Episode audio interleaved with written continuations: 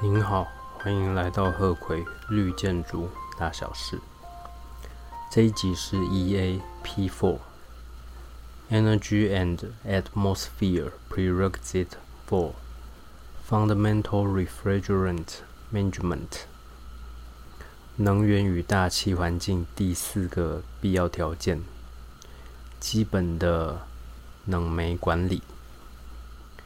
这个 refrigerant 就是冷媒，或者称为制冷剂，啊，还有非常多的种类。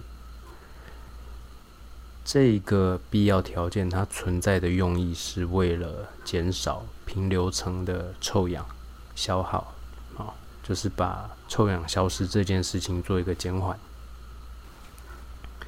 基本上就是分为新的空调系统跟已经存在的旧的。空调系统在这里，它使用的是 HVAC and R（Heating, Ventilating, Air Conditioning and Refrigeration） 空气调节系统以及冷冻。很多时候会看到 HVAC-R，或者是把那个 V 减掉变成 HACR，但是这个写法比较不容易懂。这个要求是禁止使用 CFC Best Refrigerant。CFC 这个字的英文发音比较有趣，Chlorofluorocarbon，氟氯碳化物，有的时候会叫它氯氟烃。呃，他把氯跟氟两个字有时候顺序会调换的来讲。那“听”这个字比较特别，它的写法“路径”的“径”，左边改成火字，就是这个。它念“听”，有些时候会念“氢”，跟氢气的发音一样，“氢”哈。为什么要禁止这个 CFC？是因为它会破坏臭氧层，而且破坏能力蛮强的。所以新的。空调系统、冷冻系统、冷媒禁止使用这个东西在。好，那对于已经存在的怎么办？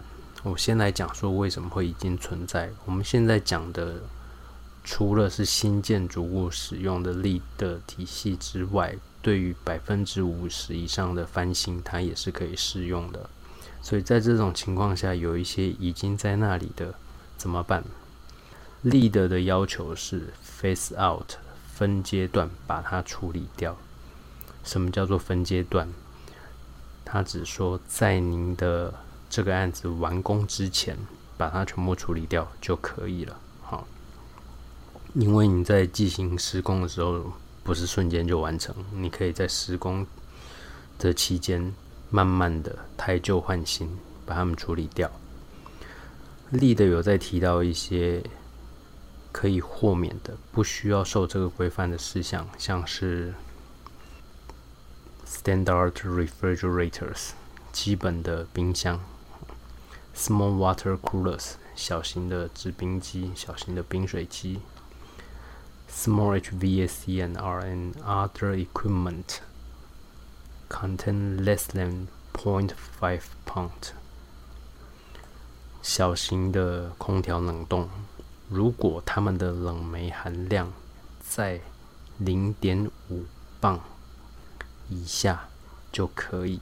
它这里写零点五磅或者是两百二十五公克啊，但其实零点五磅应该是两百二十七克或多少，就差那么一点点啊。